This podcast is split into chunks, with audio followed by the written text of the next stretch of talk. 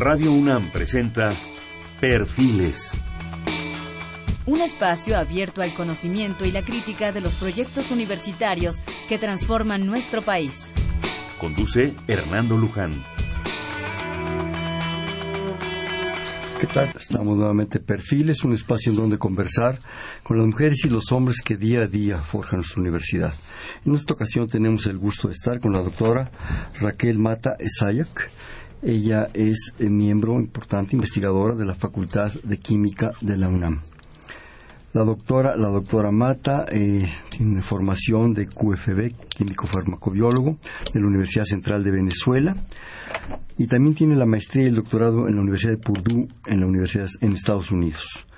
Actualmente, la, la doctora Mata es profesora de carrera titular adscrita a la Facultad de Química de la Universidad Nacional Autónoma de México, donde a lo largo de tres décadas ha desarrollado proyectos de investigación y docencia en el área de los productos naturales medicinales, farmacognosía y organismos fúngicos. En la producción científica de la doctora Mata destacan tres libros, 170 publicaciones en revistas indizadas de circulación internacional, en fin. La doctora Mata también ha dirigido tesis de más de 30 alumnos de doctorado, 40 de maestría y 45 de licenciatura. Ella fue presidenta de la Sociedad Fitoquímica de América del Norte y designada como alumna distinguida de la Universidad de Purdue. Recibió el Norman Farnsworth Research Award que otorga la Sociedad Americana de Farmacognosia a nivel nacional, la doctora Mata ha sido distinguida con los premios Universidad Nacional por su docencia en ciencias naturales en el año 2000 y Martín de la Cruz también el premio otorgado por la Secretaría de Salud en el año 2002 y asimismo el Premio Nacional de Química Andrés Manuel del Río en el año 2013, o sea, el año pasado. Bienvenida, buenas noches. Buenas noches. Muchas gracias por invitarme. Cuando, cuando estuvimos en contacto con la, con la doctora Mata, este, el tema que nos sugirió, bueno, desde luego, el tema de su investigación y su, y su trabajo docente, es la importancia del estudio multidisciplinario de las plantas medicinales de mayor consumo en el México actual. Un tema realmente importante, un tema apasionante, porque yo creo que todavía, reserva de la mejor opinión de ella, pues no acabamos de conocer todo el potencial que tienen las plantas, pues no solo en México, yo creo que en el mundo, pero en este caso vamos a hablar de México, todos sus principios activos, todos sus principios naturales, lo cual dan origen prácticamente a toda la cuestión farmacéutica.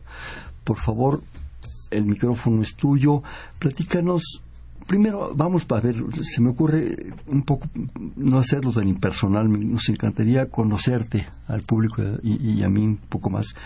¿Por qué estudiar botánica y por qué la etnobotánica?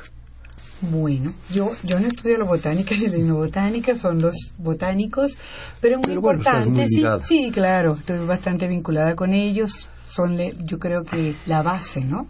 De esta pirámide, de esta pirámide del estudio, no solamente de las plantas medicinales, sino también, pues, del, del uso de las plantas, ¿verdad?, para otros fines. Entonces es fundamental, ellos nos vinculan, ¿verdad? Este, del, uso, del consumo cotidiano de estas plantas para que se usan y son los que pueden hacer el recuento de manera científica, de manera más fideligna, ¿verdad? Entonces, si no hubiese no botánico, pues no tuviéramos este acervo, ¿verdad? Este conocimiento del uso de las plantas para diversos fines, como decían. eso, eso nos habla de un mundo que todavía no acabamos ni siquiera de describir. No, yo creo que no. Eh, y en ningún ningún para ningún uso, ¿no? Este, creo que todavía falta mucho, incluso aquí en México todavía no se sabe exactamente cuántas plantas medicinales hay. Se estima que hay 30.000 especies, ¿verdad?, de plantas. Este y siempre se habla de más de 3.500, de más de 3.500, pero ese número no no no no lo conocemos. Eso sería muy importante. Y pues las plantas, aunque hay algunas que vienen desde épocas, ¿verdad?, precolombinas, hay muchas que no, no, que se ha perdido el uso, ¿no?, a través de la historia. ¿Sí? Este, y, son otras pocas las que quedan, ¿verdad? Desde ese uso, pues, milenario, podríamos decir. Eh, Pero no todas las plantas son medicinales. No todas las plantas son medicinales, no hay muchas plantas que se usan en la agricultura tradicional, hay otras plantas que son tóxicas y que uno no debe, ¿verdad?, ni siquiera pensar en usar, este, inclusive algunas medicinales también son tóxicas, ¿verdad? Este, hay otras ornamentales únicamente, en fin, hay una gran diversidad de plantas. ¿no? Pero todas las plantas tienen principios químicos. Todas tienen una composición química definida, así es, sí. ¿Cómo podemos discernir todo esto? a, través de un estudio de tu especialidad de la química farmacobióloga, lo bueno, lo malo, lo que hay que respetar, en lo que nos podemos meter. ¿Cómo es el proceso, Raquel? Bueno, eh, en las plantas medicinales, que es lo que yo conozco mejor, eh, primero lo que hay que ver es el tiempo que han tenido de uso y si hay la documentación, porque cuando no encontramos la documentación, ahí está el problema. Afortunadamente muchas este, se conocen inclusive la Organización Mundial de la Salud tiene un paradigma que si una planta se ha utilizado por más de 100 años y ese uso está bien este, documentado, la planta se puede considerar este, no inocua, ¿verdad? Pero segura, ¿no? Se podría considerar este, segura hasta cierto punto, ¿no? Porque es como en todo, el exceso a lo mejor de una planta que da a una dosis definida este no es tóxica si consumimos o usamos, sí podría ser tóxica como el alcohol, una copa, no pasa nada, ¿verdad? Pero si tomamos mucho, pues evidentemente ya sabemos lo que va a suceder. Entonces, eh, eso es una forma de establecer, ¿no? Siguiendo este lineamiento de la organización. Si no, pues hay estudios en modelos animales, este, que permiten establecer a priori si una planta es tóxica o no, ¿verdad? y esos son estudios bien documentados y podemos hacer toxicidad, estudios de toxicidad aguda, es decir, al momento del consumo, de toxicidad a medio plazo, a plazo mayor, este, y con ello, pues, este, obtener alguna información, ¿verdad? De hecho, cuando nosotros hacemos estudios, ¿verdad?, de las plantas que se usan como decía en el México actual, este, si encontramos que matan los ratones, ahí se acabó. Este, se acabaron los ratones, digamos. Los ratones y el estudio de la planta también. Sí, y el estudio de la planta, ¿sí? De plano así. De plano así. Cuando ya pensamos a un nivel mayor, que si esta planta, ¿verdad? Eh, pasó estos estudios preclínicos, que así se llaman de manera general, este, y pueden pasar a una etapa clínica, entonces ya se hace estudio de toxicidad en humanos, ¿verdad? Este, con voluntarios, por supuesto, hay protocolos definidos para hacer esos estudios, ¿no? En tu propuesta de tema mencionas la importancia del estudio multidisciplinario. Con esto que nos dices, eh, de repente me pongo a pensar la importancia de la historia, la importancia del análisis, de antropología, de la sociología, de, muchas disciplinas que, confluyen en esto y que te van dando, pues, no me gusta la palabra, pero permíteme usarla, pistas, ¿verdad? Y lo que aparece en los códices, en nuestros tradicionales códices, o que, o que el maestro Mociño describió, ¿verdad? Y que ya había él revisado, estamos hablando de, de, la época de la ilustración prácticamente, pues ya ahí ya vamos sobre el caballo de la hacienda. ¿sí? ¿sí? Y por otro lado, la importancia de considerar, de tomar en cuenta a, a las personas, a las gentes en los pueblos, ¿sí? a las gentes de nuestra gran tradición indígena que han aprovechado, consumido, eh, apreciado esas plantas durante siglos. Eso es un factor importante para ustedes. Por supuesto, es fundamental. De hecho, eh, los trabajos que hacemos nosotros y creo que muchos otros colegas también, pues se fundamentan en eso, ¿no? En la información que nos proporcionan, en este caso, estamos más cerca de los etnobotánicos, ¿no? Este, y sobre todo de lo que hacen etnomedicina, vamos a llamar esta, este aspecto, es lo primero. Por supuesto, los sociólogos que hicieron toda esta documentación, ¿verdad?, de los antiguos códices, y no solamente de los antiguos códices, sino de la información que eh, se pudo eh, recabar a lo largo de la historia, ¿no? que en este caso de las plantas medicinales es pero grandísima, ¿sí? Es realmente fascinante y, muy abundante, ¿sí? Entonces sí hay buena documentación, no solamente están pues los botánicos, los sociólogos, como decíamos, también requerimos de los farmacólogos, ¿verdad? Este, químicos, este, y son todos los que entran médicos, es fundamental sensibilizar a los médicos también, ¿no?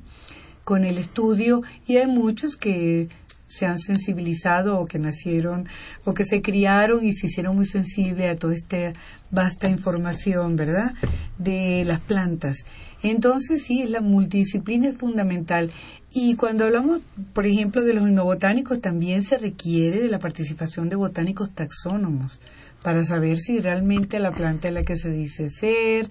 Este, antiguamente toda la descripción de la planta era pictórica. Por ejemplo, en esta la colección de Turner, que es el testimonio de César Mociño, ¿verdad? De la expedición de ellos, este, todo viene dibujado. Es el dibujo y es increíble ver qué hermosas obras de arte. Obras de arte y qué, qué fidelinas además, ¿sí? Claro. Ahora pues hay otras herramientas, sí, ¿no? Pura fotografía, ¿verdad? Sí, así es, así es. Yo creo que un, par de factores también muy importantes en todo este proceso son dos. Los colectores, ¿sí? las instancias, las instituciones, el Seguro Social, el Instituto de Biología y muchas, otras, tienen colectores profesionales. Gentes que van al campo a colectar plantas, a, hacer la primer, el primer contacto, la primera clasificación, entrevistas.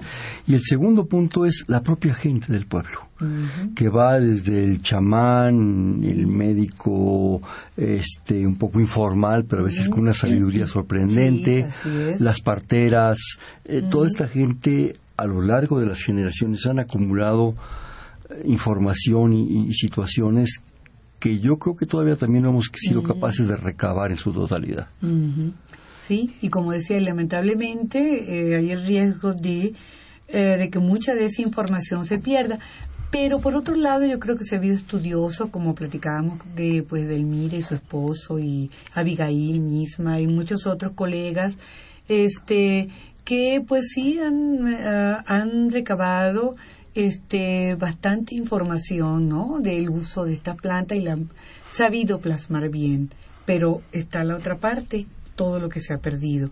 Y, y sí, uno va a, a los pueblos este y quizás eh, los Bay, los del Mira y Bob Bay, ellos le dicen sus compadres, ¿no? Sus compadres con los que van, platican, les dan la información y así me imagino que cada quien tiene su compadre de los estudiosos y así pues han logrado rescatar este pues mucha información. Y eso, eso es lo bueno. Lo malo es que no hay muchos especialistas y no se dan abasto. Y, este, y lo malo también es que se ha perdido mucha información, ¿verdad? Constantemente mencionas la palabra que se ha perdido. Se ha perdido mucho, muchísimo. ¿Quién sabe? eso, eso yo, yo, no, yo no podría. No tienes este, una referencia. No, yo creo que nadie la tiene tampoco, ¿no?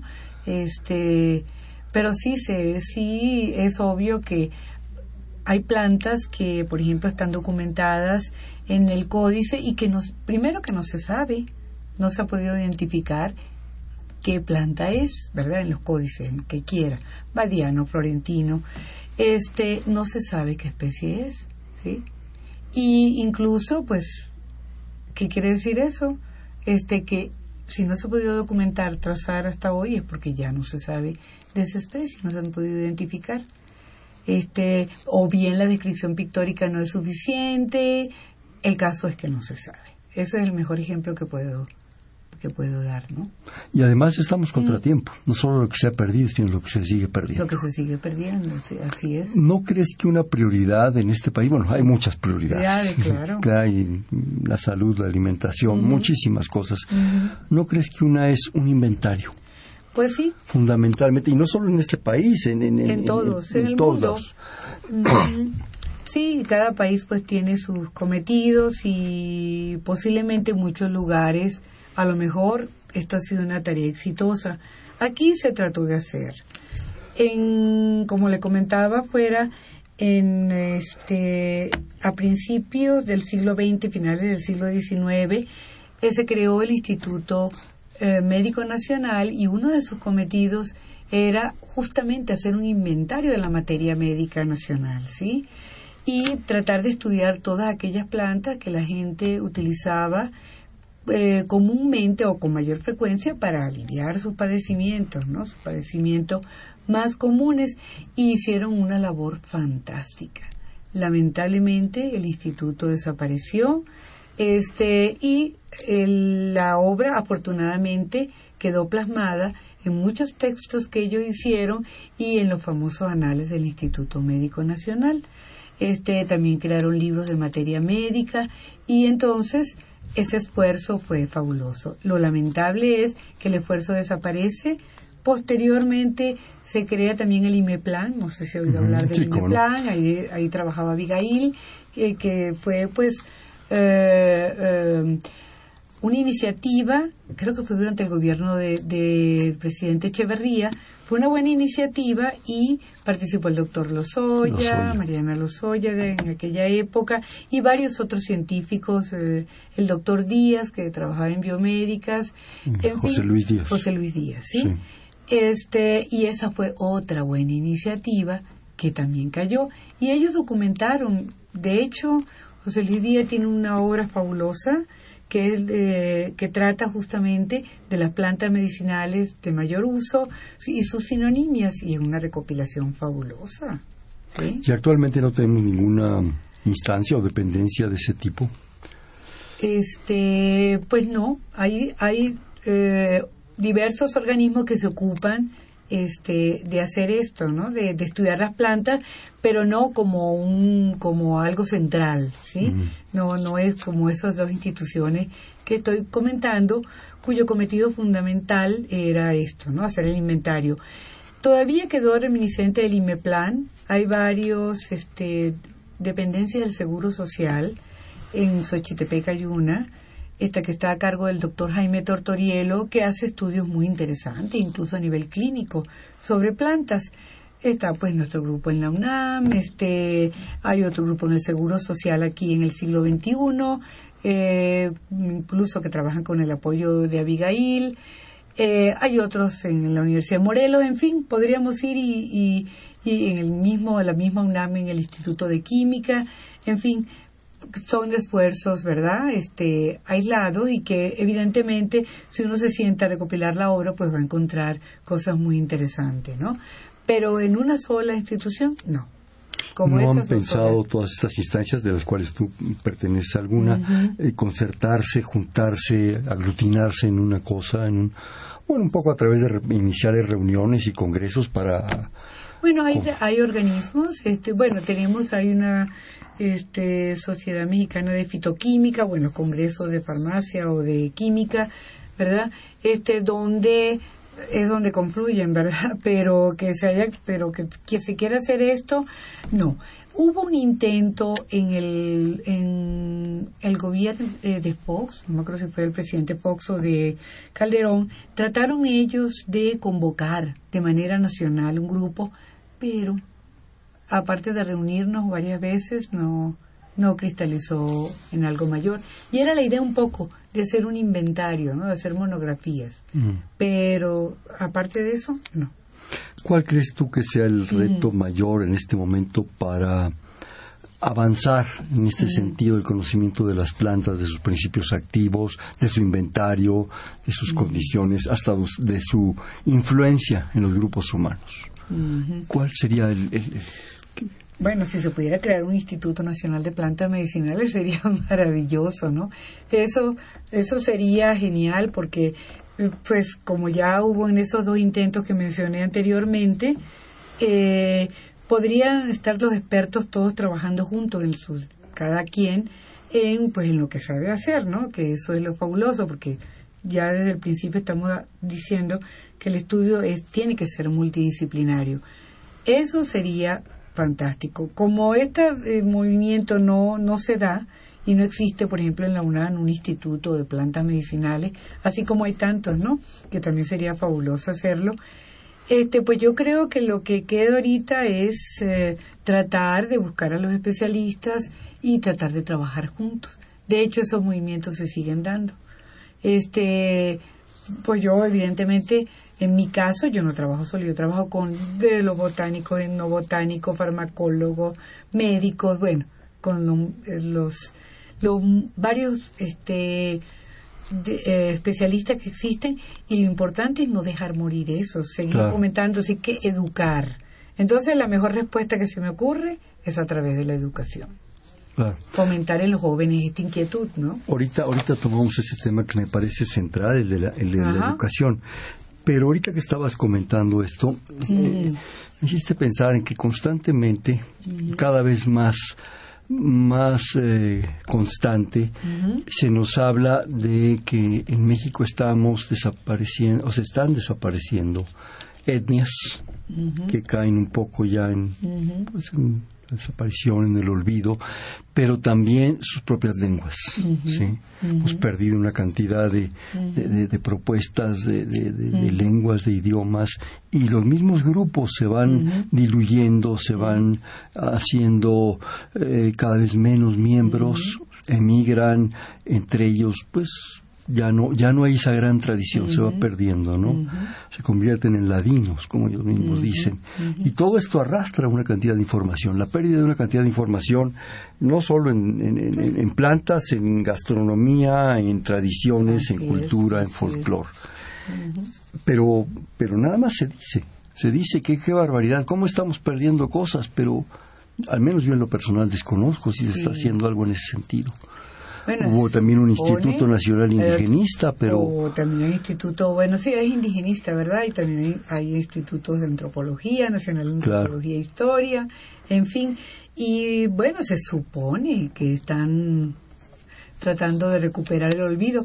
Yo sé que las lenguas han disminuido porque yo me acuerdo que me decían que había, se hablaban más de 60 diferentes lenguas muy distintas, ¿no? Cada quien con sus propias costumbres. O algunas emparentadas entre ellas, ¿no? O emparentadas. El caso es que ya el número va por 50 y tantos, ¿verdad? Ya este ha disminuido considerablemente, pero yo creo que esas son iniciativas o deben ser iniciativas gubernamentales el mundo el mundo indígena y dicho con todo el cariño y el respeto del mundo eh, se está acabando. Y se está acabando a lo mejor porque no se ha podido concretar apoyos porque no hemos sabido apoyarlos porque a veces hasta despreciamos muchas cosas sí y a veces también creo yo la gente cae en esa posición de que si no me parezco a, entonces pierdo mi orgullo y mi cultura y mi propia propuesta. Sí, eso, muy y eso Está, y eso está haciendo de un costo impresionante. Sí, es muy desafortunado eso, así ya lo creo, pero repito, eso tiene que ser este iniciativas gubernamentales porque uno desde su perspectiva de su trabajo, ¿verdad? Que valora eso, uno lo valora y lo aprecia y pues trabaja con muchos colegas que pues han hecho una muy buena labor eh, en ese sentido, eh, pero si no se procura desde arriba, entonces estamos mal, ¿no? Estamos fritos, diría yo. sí, es, importante. Yo quisiera que entráramos a esto de la educación. Eh, yo creo que es fundamental lo que, lo que tú acabas de decir. Y educarnos es educarnos desde el más alto, o sea, hace el, concretamente el presidente o los senadores, o quien sea, no, sé quién es el más alto, la mera verdad ni me interesa, hasta el último, ¿sí? Y educarnos en el sentido de, antes que nada, el aprecio y el respeto. La sensibilidad. La sensibilidad, porque de repente llegamos a esos espacios, a esos lugares con la verdad. Y pues no, los evangelizadores se durante y despuesito de la conquista, ¿no? A veces tenemos más que aprender nosotros, ¿sí? Que, que, que, lo que vamos a enseñar. Tenemos que estar abiertos, sensibles, oportunos, ¿verdad? Pero educar también es, yo creo, en las escuelas si a los niñitos y a los jovencitos y en las primarias no les enseñamos la importancia de eso. de los valores culturales, claro. Que muchos de esos niños son de esos orígenes, ¿sí? Y son niños preciosos, lindísimos, pero que a veces hasta les da pena hablar el idioma la lengua de los padres, de los abuelos, y se van perdiendo.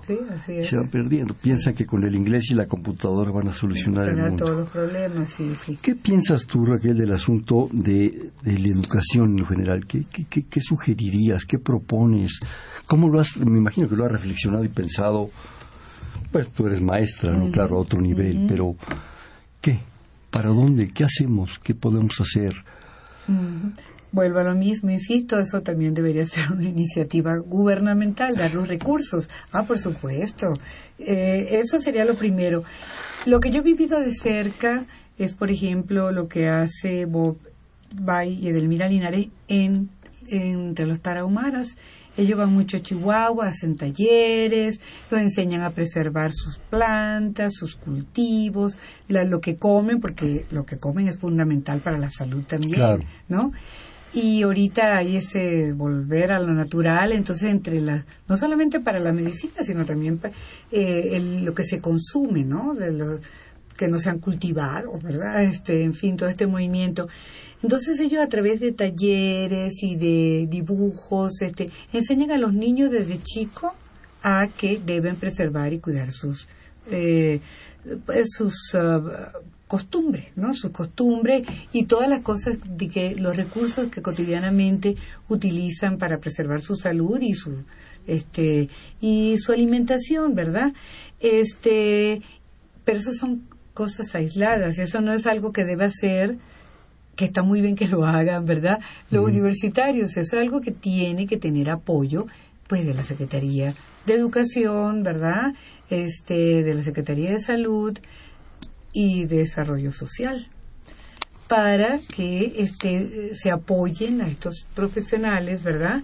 Este, en tratar de preservar. Entonces, hay que educar a, a, estos chicos, haciéndoles sentir también que lo de ellos, que deben estar orgullosos de lo que tienen, ¿verdad?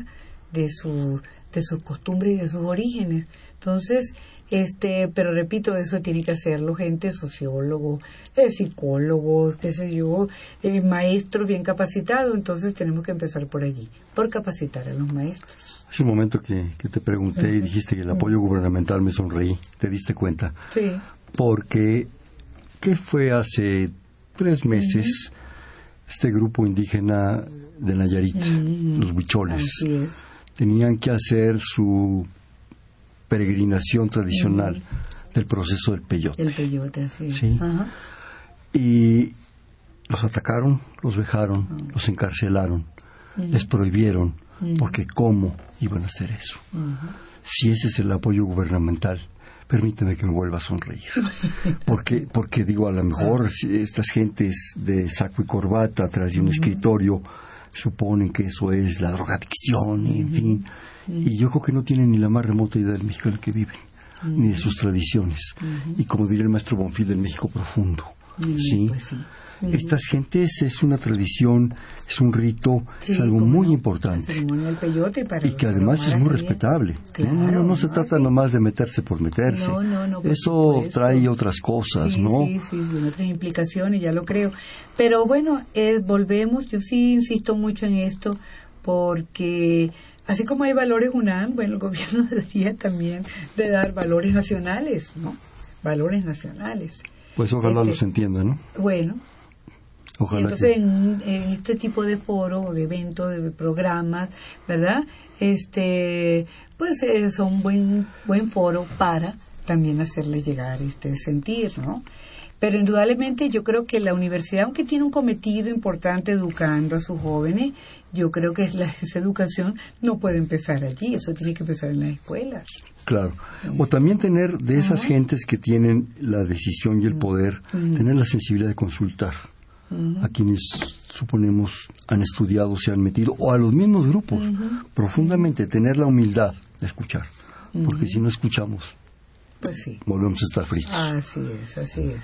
¿Me permites hacer un corte, por favor? Claro Estamos en Perfiles, un espacio en donde conversar con las mujeres y los hombres que día a día forjan nuestra universidad.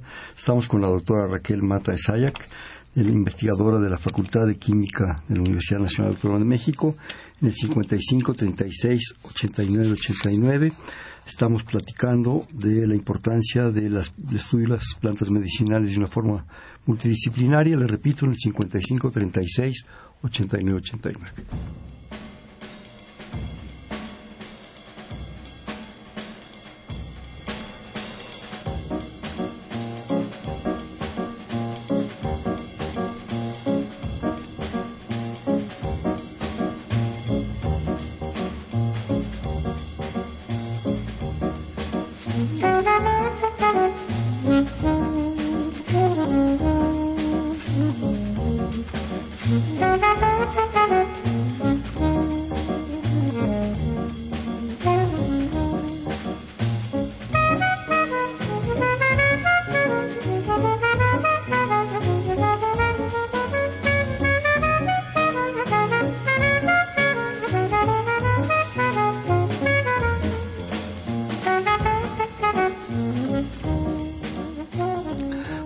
Estamos en Perfiles, un espacio en donde conversar con las mujeres y los hombres que día a día forjan nuestra universidad.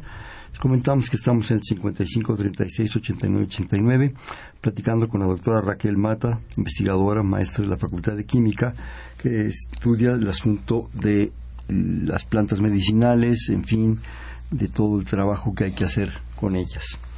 Eh,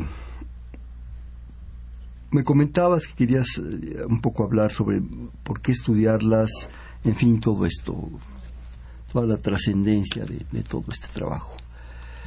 Bueno, estudiar las plantas medicinales es fundamental porque eh, son instrumentos para procurar la salud, vamos a decirlo con la palabra instrumentos, son medios pues para procurar la salud. Y pues como muchas cosas que no funcionan. El sistema de salud nacional también tiene muchos problemas, ¿verdad? Y pues no todos, todos los pobladores, principalmente estas poblaciones indígenas que quedan aún, decíamos, tienen acceso a la medicina alópata tal cual como la concebimos, ¿verdad? Entonces ellos hacen uso de recursos, bien sea por tradición, por necesidad o porque piensan que si es de natural no, no les va a pasar nada. Entonces hay que este, estudiarlas para dar un, una base de uso racional de estos recursos, ¿verdad? Entonces, si no se estudian, pues no sabemos si lo que están consumiendo de verdad funciona para lo que ellos dicen, este, sobre todo en un ámbito donde hemos perdido tanto, tanto, tantos conocimientos ancestrales, ¿verdad? Entonces es necesario verificar que funcione para lo que dicen que funcione. Seguro, segundo, saber si no tienen elementos tóxicos, ¿verdad? Eh, tercero, hay que saber cómo funcionan todo el conjunto, conocer los principios activos y conocer los principios activos eh, podría tener otras este, derivaciones que no estamos considerando ahora, ¿no? Como por ejemplo desarrollo de fármacos a nivel industrial y eso ya sería otro aspecto. Pero lo más importante es el, lo social, ¿verdad? Que la gente consume plantas sin saber si funcionan o no. ¿verdad? Este, por otro lado, en los mercados, pues estos son, eh, se venden las plantas medicinales sin ninguna regulación, si no hay ningún control. Por lo tanto, este, no se sabe si las personas están consumiendo lo que los marchantes le están vendiendo en el mercado como un agente medicinal, porque no perdamos eso de vista, eso es lo más grave. Son agentes que se van a consumir para procurar la salud.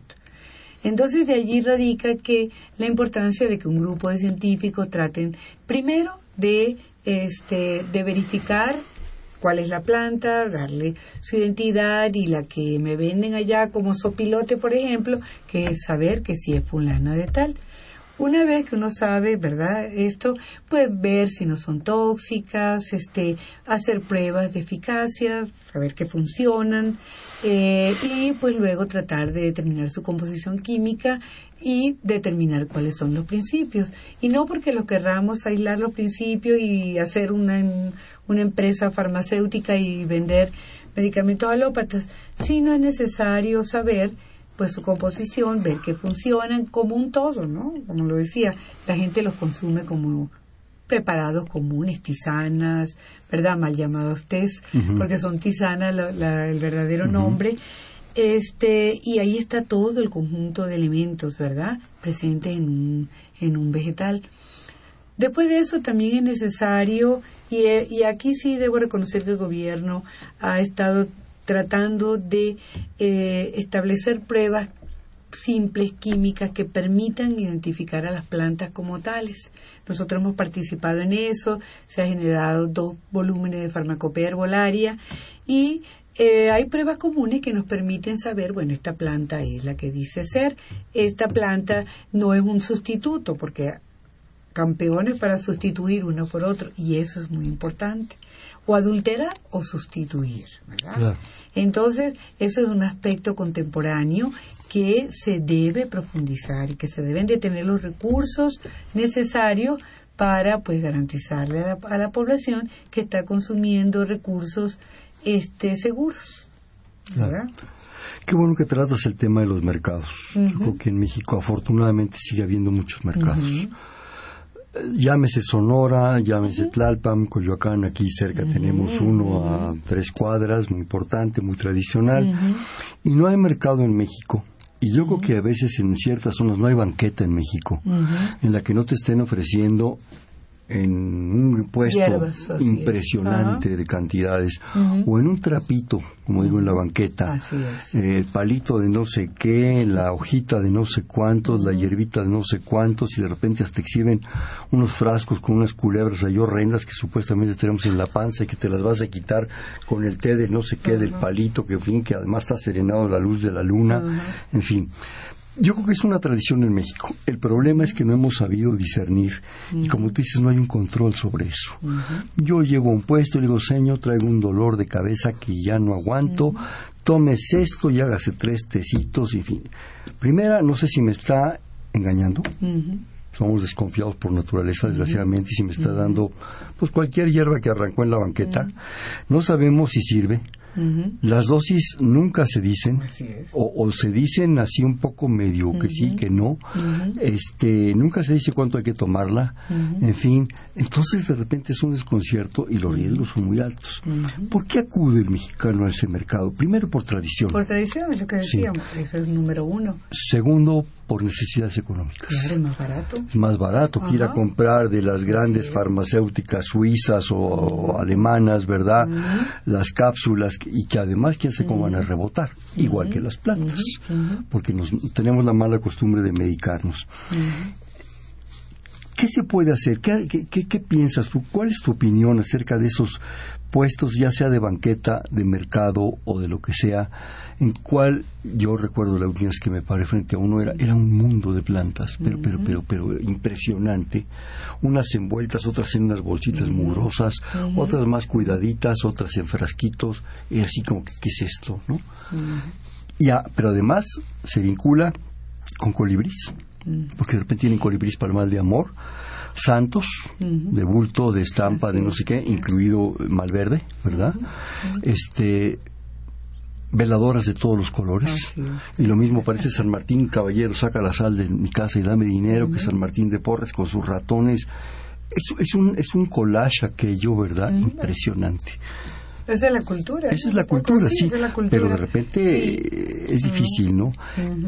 ¿Qué hay que hacer con eso? Hay que regularlos, hay que, hay que, yo creo que sí hay que regularlo, por supuesto. Es que eh, a, eso, yo creo que eso sí quisieran, pero es lo mismo. Nadie le quiere entrar de frente, ¿verdad? te van a echar ah. el mal de ojo, porque además te vende para el mal de ojo. Ajá, también para el mal de ojo, sí. Yo creo que nadie quiere entrarle, pero definitivamente tratándose de la salud, eso hay que regularlo, ¿sí?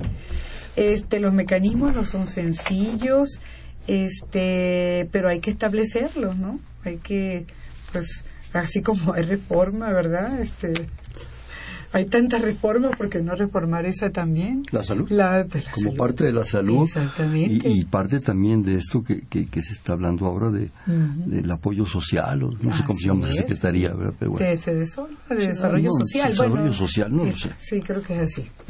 Mira, nos habla la señora de ah. San Román, y curiosamente de lo que estamos ahorita platicando. Ajá comenta, cuando uno va a los mercados siempre encuentra gente mayor que vende hierbas medicinales, y no tan mayor, no, de hay de todo, hay de todo. Luego de repente hasta la chamaquita que es la sobrina viene y me ofrece para no sé qué el té de no sé cuánto. Y pregunta, ¿en la investigación ustedes, investigadores, aprovechan la sabiduría de esa gente? Son varias cosas, vamos para, por eh, sí.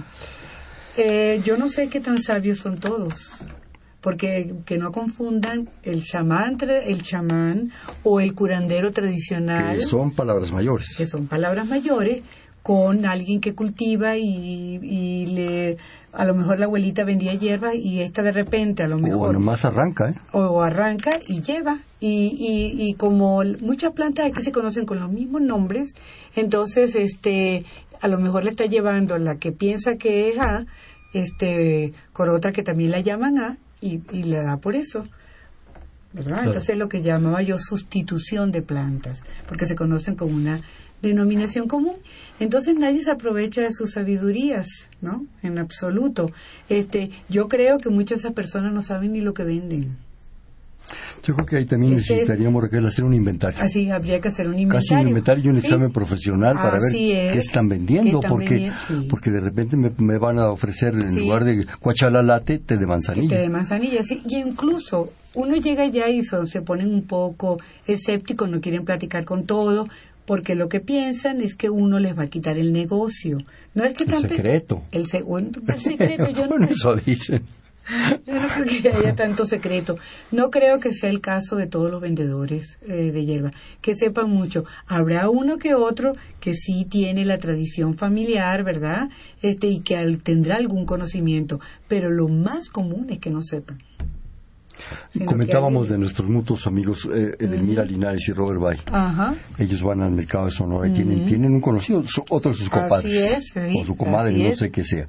este Porque ellos ya van a la segura, pero ahí de repente no sé cuántos, 25 puestos. ¿sí? Y de repente no sabe uno. Y, los esa, y esa mezcolanza, ¿verdad? De ahí es un poco, ¿qué, es esto que tiene que ver las velas moradas y no sé cuánto en el asunto? Sí, no, los puestos son muy diversos, tanto en, limpieza, en, conocimiento, en y sin control. Salubridad ahí no se mete. Entonces uno no les roba conocimiento a ellos porque tratamos de apoyarnos más bien en la literatura ya documentada, que es del dominio público. También eh, comenta la señora San Román que atrás de Catedral, ya está haciendo aquí comerciales, ¿eh? venden hierbas medicinales, es. un lugar muy seguro, me lo recomendaron de la UNAM, no dice quién, supongo que sí que está en el pasaje, Guatemala, en la calle Guatemala.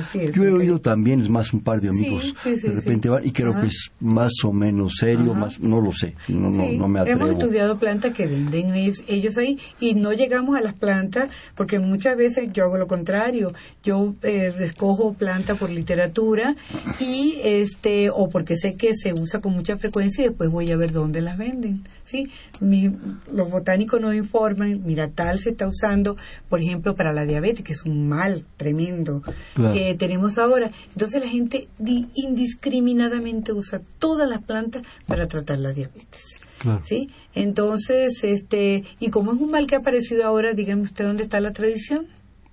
Pues sí. Sin embargo, uno va al mercado y dice para la diabetes. Entonces no le está robando. Sí, de repente ahora la diabetes, yo no sé si se puso de moda o es cierto, pero todo el mundo parece no, que tiene diabetes. No, sí, así es, es mal. Yo me acuerdo que mis, es una pandemia ahorita. Los, los, viejos comían con manteca y nunca les daba, o yo, no, yo no me enteraba, pero bueno. o, amarraban, no se enteraba. O amarraban los perros con longaniza y eso les evitaba. También pregunta cómo asesorar a la gente que vende estas hierbas para para ver qué vende eso sería para que vende las hierbas concretas. Ajá. Bueno, es un poco también lo que estamos comentando. Educación. Educación Sería educarlos y habría que mediante talleres también se de buena fuente que ellos organizan talleres. Eh, está en, en, Tlaxcala también, se me olvidaba comentar eso, hay un grupo muy grande que trabaja eh, en plantas, incluso ellos tienen sus propios eh, cultivos, este, los empacan, eh, los procedimientos, dicen que lo hacen en las formas este, mejor posible y ellos dan talleres de plantas medicinales. En la Universidad de Chapingo también, es decir, de educación para esta gente que vende. Pero yo creo que eso tiene que venir de nueva cuenta de la Secretaría de Salud, porque estamos hablando de medios para procurar la salud y con la salud no se debe de jugar. O, de alguna manera genera un riesgo muy alto. Sí, así es. Yo creo que, no sé, digo, no me quiero poner tan formal. Eh, esto requeriría una cierta regulación, un control, un algo. A nivel de Secretaría de Salud. Porque sí, verdaderamente el riesgo es muy alto. ¿no? Y no es que no, no, se, no se le va a prohibir consumirlo, por supuesto. Lo que yo hablaba de los 100 años, la gente tiene un cólico y se toma un té de hierbabuena, una tisana, ya yo digo té también de hierbabuena. Entonces eso no tiene nada de malo. Claro.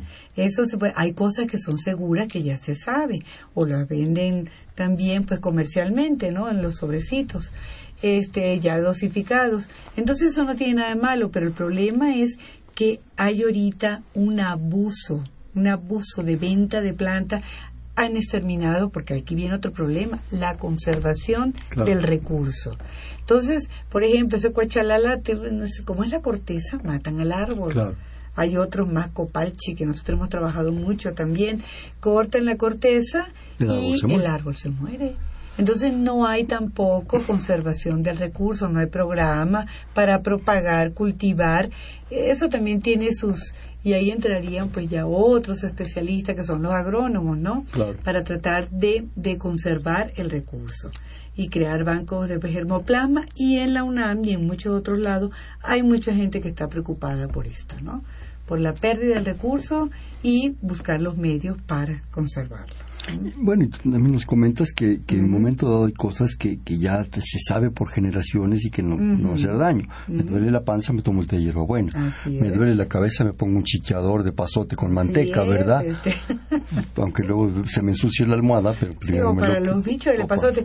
Pero ojo, eh, hay documentado en la literatura médica este nacional que, le, que muchos niños, niños, óigame bien, ha muerto por una sobredosis de pasote. Y este y después dice que hicieron un análisis y encontraron ascaridol y el pasote de zorrillo no tiene ascaridol. Y le dieron, dicen que le dieron el pasote de zorrillo, pero lo que le dieron fue del otro. Sí, porque esa es otra cosa. Hay, hay, hay, hay variedades, hay diversidad. La naturaleza no es no es única en su tema. De repente hay del mismo de la misma planta o de la misma especie o género, ¿verdad? Hay una diversidad impresionante. Así es, así es. Entonces. Yo un día me fui a un mercado a comer un gozonte y me dio un gozonte de perro y me dio una indigestada que, te platico, que no tiene nada que ver con el comestible, ¿no? Pero bueno. Así es, pues sí. Entonces hay sustitución, adulteración. Y eso de que toda la gente que va allí, sí, algunos serán de muy buena fe, pero yo creo que hay otros que son amarillistas, como en todo, ¿verdad? Claro. Todo lo que no es regulado, tenemos el riesgo, los que actúan de buena fe, los que no les importa sustituir una cosa por otra, ¿verdad? Claro. Este, entonces, eh, debería de haber un control mejor. En muchos países existe y no han perdido su tradición. En China, China es un ejemplo fabuloso de lo que han hecho sí, tienen con su medicina tradicional, por supuesto, cómo han documentado sus inventarios también en la India. ¿sí? Esto, prefiero hablar más del modelo chino que sí es claro que han hecho sus inventarios y están bien documentados. Mira, nos vuelve a hablar la, señora San Román y comenta la medicina homeopática usa árnica montana. Esta tiene que venir de una zona de Europa. Ajá. Bueno, sí, pero en México hay un equivalente de árnica, también hay la árnica mexicana. eso comenta, ¿hay diferencia entre la montana y la mexicana? Bueno, por supuesto que hay diferencia. En primer lugar, son especies diferentes, ya, eso, ya son dos individuos distintos, ¿verdad? Lo único es que en las plantas pues eh, hay constituyentes que son comunes, que pueden estar en una planta y pueden estar en otra, y por lo tanto entonces pueden cumplir sus funciones. La árnica mexicana es muy buena también, ¿sí? Aquí también me, pone su productora Cineraria Marítima de Alemania y la mexicana. ¿A qué se debe la diferencia? Supongo a lo que tú estás diciendo, son diferentes medios, diferentes, ecosistemas. Eso es por el lado. Muchas, en muchas ocasiones son diferentes especies y por supuesto que el contenido de las plantas este varía de una zona a otra, inclusive en México. Si uno tiene una planta, la misma especie del norte, y la cultiva o la logra cultivar en el sur, el contenido metabólico va a variar. La concentración de los llamados principios activos va a ser distinta. Entonces, claro. este, claro que se espera variabilidad y eso es un problema muy grande que hay con las plantas medicinales también, la variabilidad. Bueno, la variabilidad se da en todo, en todo el mundo de la vegetación. Claro. vaya, recordemos que no es lo mismo unas uvas en Italia que unas uvas en Alemania o Francia y da un vino totalmente diferente. Pero además de eso... por poner un ejemplo muy simplón. No, pero además de eso, también, por ejemplo, eh, epazote, vámonos con esto, a lo mejor el epazote es mejor cuando se recolecta en una época y no en otra. y el que yo recolecto, a lo mejor debe recolectarse, sobre todo para los que siguen la medicina alternativa, ¿no? Deben siempre tratar de recolectarlo en la misma época para que él los funcione igual. Basta que cambiemos, y lo puse el epazote por hablar de una planta que todo el mundo conoce. Este, si lo recolectamos en otra época, es muy posible que la, contenido del principio no es el mismo y que la planta ya no funciona igual. También ese es otro aspecto que hay que estudiar de las plantas. Claro. Y eso se puede hacer con química fácilmente. Sí, cambian las estaciones, cambia la humedad, cambia el calor, cambia, todo. entonces. Claro. Así es. Eh, una cosa que yo no quisiera, en los, desgraciadamente, tres o cuatro minutos que nos quedan, por todo esto que, que se platica aquí, la importancia de formar gente en estos campos. Yo creo que hay que formar desde gente eh, en los laboratorios, estudiando los principios activos, como decíamos, recolectores, en fin, antropólogos, historiadores, que especifiquen todo este mundo, que además, digo, ya si nos ponemos bastante pragmáticos, es un mundo con un potencial económico importantísimo. Importantísimo. Bueno, en ese sentido, Brasil la, está haciendo bastante bien en cuanto a, la, a Em, a, emprender con estos recursos, ¿verdad? A hacer empresas de estos para suministrar estos recursos.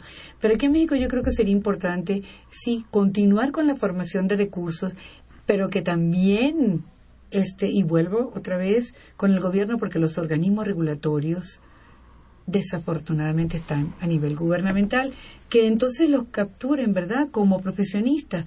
Igual empresarios, aquí hay muchos empresarios que se dedican a este al comercio de las plantas medicinales y para registrar un medicamento herbolario quieren que uno le haga un análisis y llegan allá a la UNAM. Por favor, usted me podría hacer, por supuesto que no. Contraten a sus químicos, tengan sus controles y hay gente formada, pero tienen que contratarlos pero todos quieren que salga lo más barato posible, ¿no? Entonces sí hay que educar, pero también hay que captar, ¿verdad? Hay que, que, darles empleo, ¿no? Y en esos organismos regulatorios hay mucha gente que se ha formado, en muchas universidades nacionales deberían de tener esos, este, ese, ese tipo de, de, profesional, ¿no? Sí, ahorita que hablas del empleo, se habla mucho en México del desempleo, en fin. Yo creo que esta podría ser una buena fuente de empleo.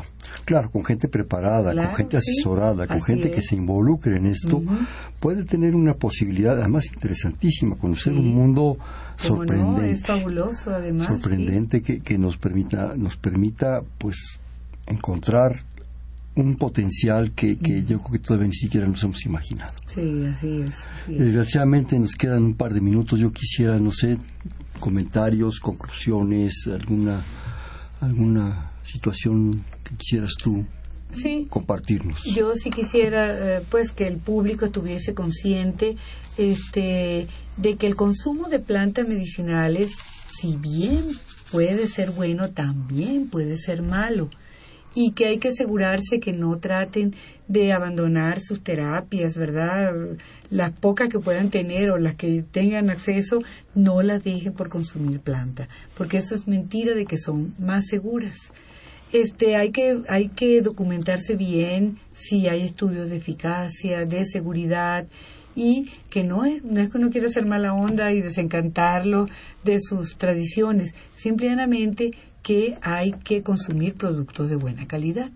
Y eso nada más se logra pues este si volvemos otra vez si nuestros sistemas de salud verdad proporcionaran información pertinente asesorados también por especialistas y aquí hay muy buenos además y también ese consumo con seguridad. Y ese consumo con seguridad. Con certeza, no ir a cualquier changarrito a ver qué me dan, la seño que es muy amable y, siempre cuando se va a vender algo se es muy amable, ¿no? Así es, así es. ¿Qué te parece si hacemos un bote pronto? Yo te digo una palabra y me dices inmediatamente la que se te ocurre. Ok. a ver. A ver, botánica. Eh, etnobotánica. Etnobotánica. Eh, farmacología, planta medicinal. Principio activo. Eh, cura. Mercados. Eh, comercio. Herbolarios. Eh, productos buenos. Chamanes. Curanderos. Peyote. Ah, los Popora Williams, sí. El peyote, eh, viaje. Bien, este fue Perfiles, un espacio en donde conversar con las mujeres y los hombres que día a día forjan nuestra universidad. Estuvo con nosotros la doctora Raquel Mato de la Facultad de Química. Muchísimas gracias por su participación. un placer, muchas gracias por invitarme. En la coordinación la doctora Silvia Torres, en la producción Mariana Cerón, en los controles Humberto Sánchez Castrejón, en la conducción Hernando Luján. Este fue Perfiles, un espacio en donde conversar con las mujeres y los hombres que día a día forjan nuestra universidad. Gracias. Perfiles, un programa de Radio UNAM.